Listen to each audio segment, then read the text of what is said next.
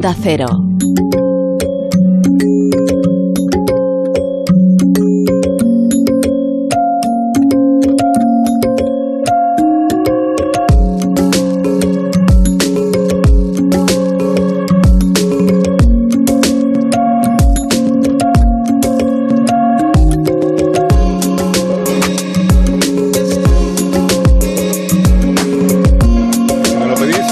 Pedís, vuestros deseos son órdenes. Así que si Alfonso me dice lo de cancho, lo de cancho. Cancho.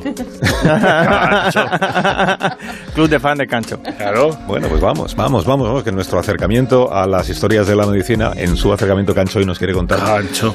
la dramática sorpresa que se llevó un estudiante que cuando se disponía a diseccionar un cadáver, se encontró con que el difunto era su mejor amigo. Hoy en Historia de con Javier Cancho, historia de una conmoción. Enia se levantó aquella mañana sin ninguna preocupación por lo que iba a hacer. Sabía que tenía que abrir un cuerpo humano. Tenía una clase práctica de anatomía. Las regiones del cuerpo humano se organizan en diferentes planos, que se suceden desde la superficie, desde la piel y hacia la profundidad, hacia los huesos y las articulaciones. Nos parecemos más a una cebolla que a cualquier escultura, porque somos una sucesión de capas. Para diseccionar se precisa bisturí, pinzas y tijeras. Para evaluar la profundidad del corte es conveniente tensar la piel con dos dedos antes de proceder con la incisión. Para levantar la piel se coge y tracciona uno de los ángulos con pinzas, mientras con el bisturí se corta su conexión con el tejido celular subcutáneo, que es un tejido de color amarillo por su contenido en grasa. Enia sabía la teoría, había visto cómo se hacía, estaba al tanto de lo que iba a encontrarse. Si es marrón, es músculo, si es blanco, es nervio, si es rosáceo, es arteria, y si es azulado y frágil, es una vena. Enia lo sabía y no le impresionaba lo que iba a aparecer cuerpo adentro.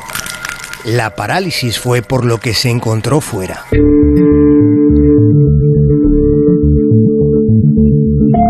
El estudiante de medicina salió corriendo de su clase de anatomía, se fue llorando. Aquella no era una reacción aprensiva. El cadáver con el que debía trabajar ese día, el cuerpo que tenía delante, el rostro hierático que le revolcó el alma, era el de su amigo Divine. En aquel instante de conmoción, eh, en su mente se entremezclaron la visión de los dos orificios de bala que tenía en el pecho con el cuerpo de su amigo en movimiento, sonriendo. Con Divine solía ir a la discoteca. En el distrito de Cross River, en Nigeria, en la Facultad de Medicina de la Universidad de Calabar, se suele trabajar con cuerpos de personas con orificios de bala. Es la propia policía la que lleva los cadáveres al depósito y en unas cuantas ocasiones todavía ensangrentados. Cuando recuperó un mínimo de equilibrio, Enya envió un mensaje a la familia de Divine, que había estado recorriendo varias comisarías en busca de su pariente. Alguien les había contado que el joven y tres amigos fueron arrestados por policías cuando estaban regresando de una noche de fiesta. La familia finalmente logró recuperar su cuerpo. No hay donaciones de cuerpos en Nigeria. Más del 90% de los cadáveres utilizados en las escuelas de medicina de ese país, más del 90%, corresponde a personas que han muerto por disparos. El promedio de sus edades está entre los 20 y los 40 años. El 95% son hombres y 3 de cada 4 pertenecen a familias muy pobres. Este caso que hoy les hemos contado sucedió hace 8 años.